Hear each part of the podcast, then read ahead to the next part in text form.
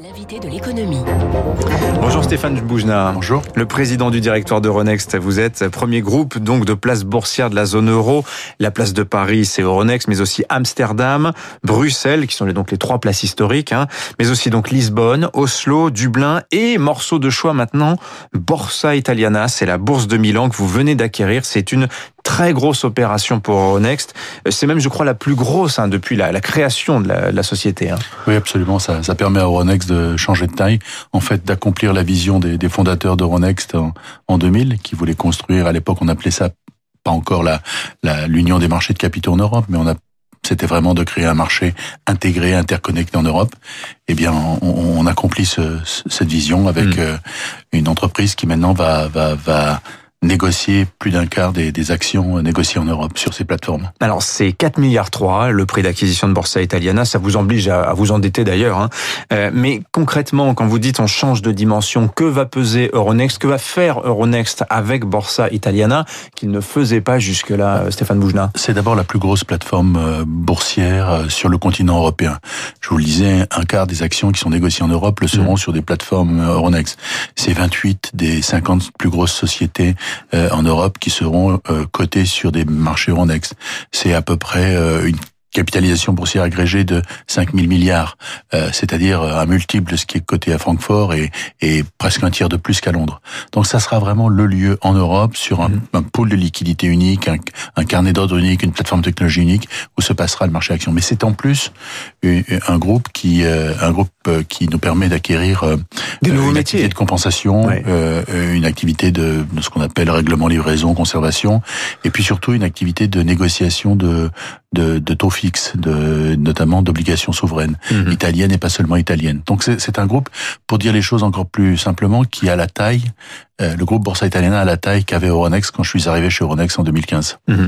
Alors d'ailleurs, j'invite les auditeurs, j'en reparlerai, euh, à écouter le podcast que vous avez enregistré de la série Open Mic. Vous racontez 20 ans d'histoire d'Euronext, comment vous avez lutté depuis votre arrivée en 2016 contre le déclin, contre la disparition hein, que tout le monde vous prédisait. C'est assez étonnant parce qu'il y a ce mariage avec le NICE, New York Stock Exchange, à la fin de la décennie 2010, et vous, littéralement, les Américains euh, vous dévorent, vous, vous prennent le pas, choisissent les morceaux qu'ils veulent dans Euronext avant de vous restituer.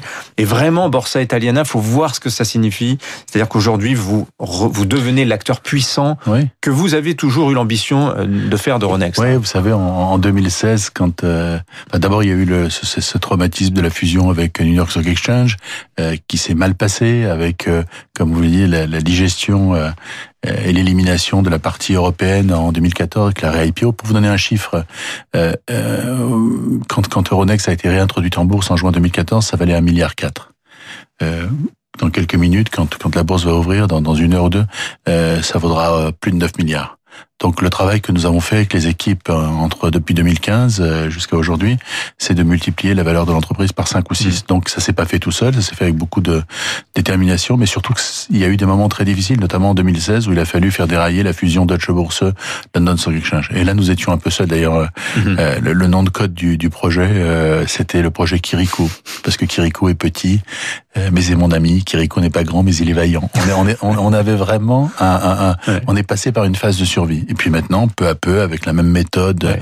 de, de, de, de, se centrer sur l'expérience opérationnelle, de faire euh, l'acquisition de, de, la bourse de Dublin en 2018, l'acquisition de la bourse d'Oslo contre le Nasdaq en, en 2019, l'acquisition de la bourse de, de Milan en, en 2020-21 mmh. euh, nous permet de, de, réaliser ce projet. Alors actuellement, quand même, disons-le, Euronext, 5 000 milliards de capitalisation cumulée, vous le dites, mmh.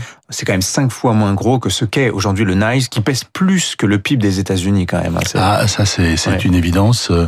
Euh, nous étions minuscules, nous sommes devenus petits. Ouais. Donc la progression que je viens d'indiquer depuis 2014 est significative. C'est vrai, vous avez mais raison. on n'existait pas, on existe un peu, mais on reste significativement Mmh. Plus petit que les acteurs euh, nord-américains, bien sûr. Stéphane Boujna, le président du directeur d'Euronext, invité ce matin de Radio Classique. Il se place, il se passe plein de choses intéressantes en bourse en ce moment. Euh, alors, à nouveau, on a un niveau qui est quand même assez intéressant de d'IPO, d'introduction mmh. en bourse. On a le phénomène des SPAC. Mmh. On a aussi le retour des investisseurs particuliers. C'est notamment très visible en France. Euh, beaucoup étaient entrés au point bas du marché l'an dernier. Ils ont eu cette bonne idée de le faire au moment où ça valait le coup. Commençons d'abord par les SPAC. Alors ces véhicules boursiers hein, qui se cherchent une cible d'acquisition seulement euh, après avoir levé de l'argent. Euh, quelle est l'ampleur du phénomène en Europe? On sent que ça se déballonne un petit peu en ce moment aux États-Unis. Qu'en est-il aujourd'hui sur Euronext, Stéphane Non, sur Euronext, on a des, des projets de SPAC nombreux, euh, surtout à Amsterdam, mais aussi à Paris. Mhm. Euh, tout simplement ça correspond à une demande des investisseurs. Vous savez, les investisseurs veulent des actions. La seule manière d'avoir du rendement quand vous investissez aujourd'hui, c'est d'acheter des actions, des produits liés à des actions. Les taux étant tellement bas, elles le seront probablement durablement avec euh, cette espèce de, de, de, de profondeur des, des, stimulus, des injections monétaires des banques centrales, les taux fixes ne vont pas augmenter. Et donc, vous ne pouvez pas avoir de rendement en achetant des produits à taux fixe où vous avez souvent des rendements négatifs après inflation et frais de gestion. Tout le monde veut euh, des actions, en tout cas tous ceux qui veulent du rendement. Et donc, euh, bah, la diversité des produits actions, c'est le private equity pour ceux qui, qui ont accès à cette classe d'actifs, les, les happy few qui, qui, qui y hmm. ont accès. Ça se démocratise. Ça se démocratise, ça se démocratise un peu, ça rentre dans des portefeuilles comme une classe d'actifs alternative, euh, les marchés actions. Et puis, pour ceux qui, qui veulent hum, prendre un risque action, bénéficier quand même de la liquidité des marchés, mais euh, être présent euh, aux premières loges quand une opération d'acquisition se fait, il y a ce produit hybride qui est à la fois dans son projet d'investissement un fonds d'investissement mhm. et dans le véhicule qui le qui l'exprime un, une société cotée. Donc ça correspond à un besoin d'investisseurs, mhm.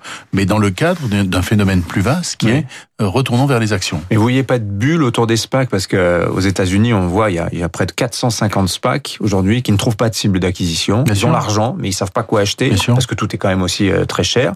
Euh, c'est ce phénomène-là, vous le voyez pas arriver d'ici quelques mois. Les règles en Europe sont plus rigoureuses qu'aux États-Unis. Par exemple, au moment de l'introduction en bourse du SPAC, il est réservé aux investisseurs qualifiés, et donc il n'y a pas ce phénomène de, mhm. de, de, de, de sollicitation du marché des particuliers comme aux États-Unis de manière systématique.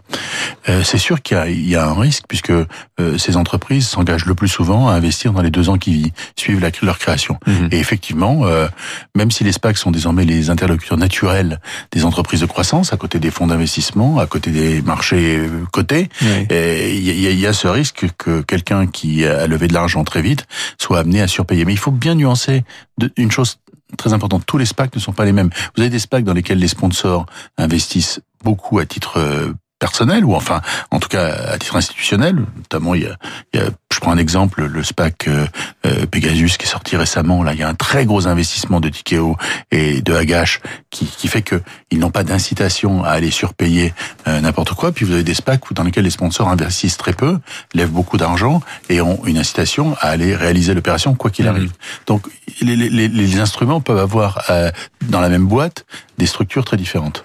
Alors il y a une tendance aussi qui se dessine euh, au programme de rachat d'actions. On voit des mhm. grands groupes à côté, Carrefour, euh, L'Oréal, Amsterdam, ASML dans les semi-conducteurs, euh, qui annoncent des programmes de rachat de leurs propres actions. Alors c'est vrai que si on pousse la logique ultime du rachat d'actions, euh, si une entreprise se détient elle-même, à quoi ça sert d'être coté en bourse, Stéphane Bougelin mais... Certains agitaient ce, ce spectre de la disparition des, des bourses. Alors vous dites non, il y a de l'avenir. Là, on voit bien les actions plaisent en ce moment, mais vous regardez ça D'abord, le rachat d'actions, c'est une modalité de distribution de la richesse créée aux actionnaires. Hmm. c'est d'abord, le rachat d'actions, c'est à certains égards une forme de dividende. Euh, pour une entreprise, elle peut soit distribuer du dividende, soit racheter des actions.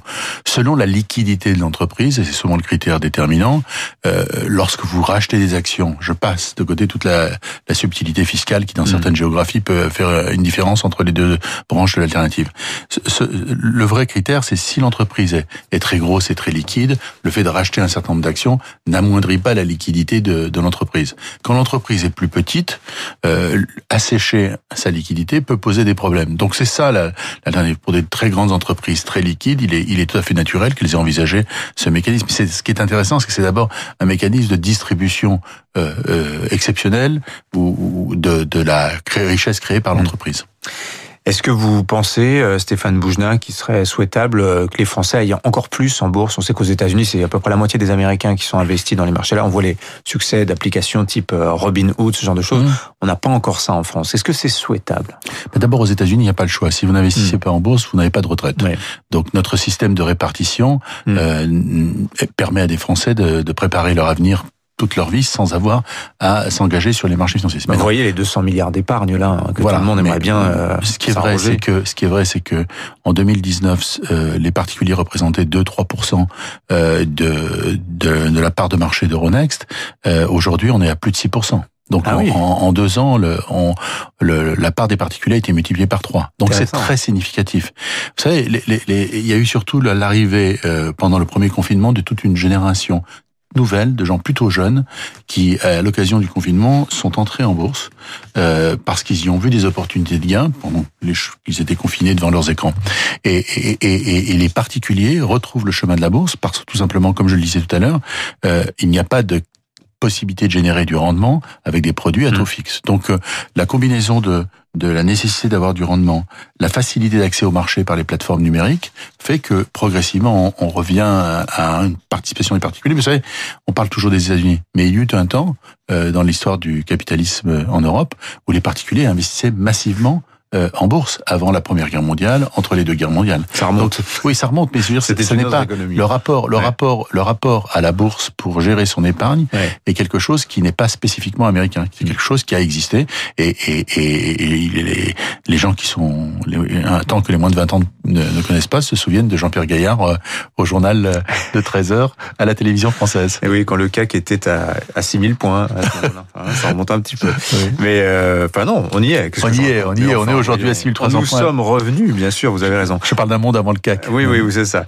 Merci Stéphane Bougenal, président du directeur de Renext, invité ce matin de Radio Classique. Et vraiment, je vous invite, hein, si ça vous intéresse, à écouter la série Open Mic. C'est du podcast et c'est notamment relayé par nos confrères des échos qui ont participé. Vous racontez euh, l'histoire de Renext vraiment passionnant. J'ai beaucoup aimé. Bonne journée à vous. 7h26, les titres de la presse dans un instant. David Abic.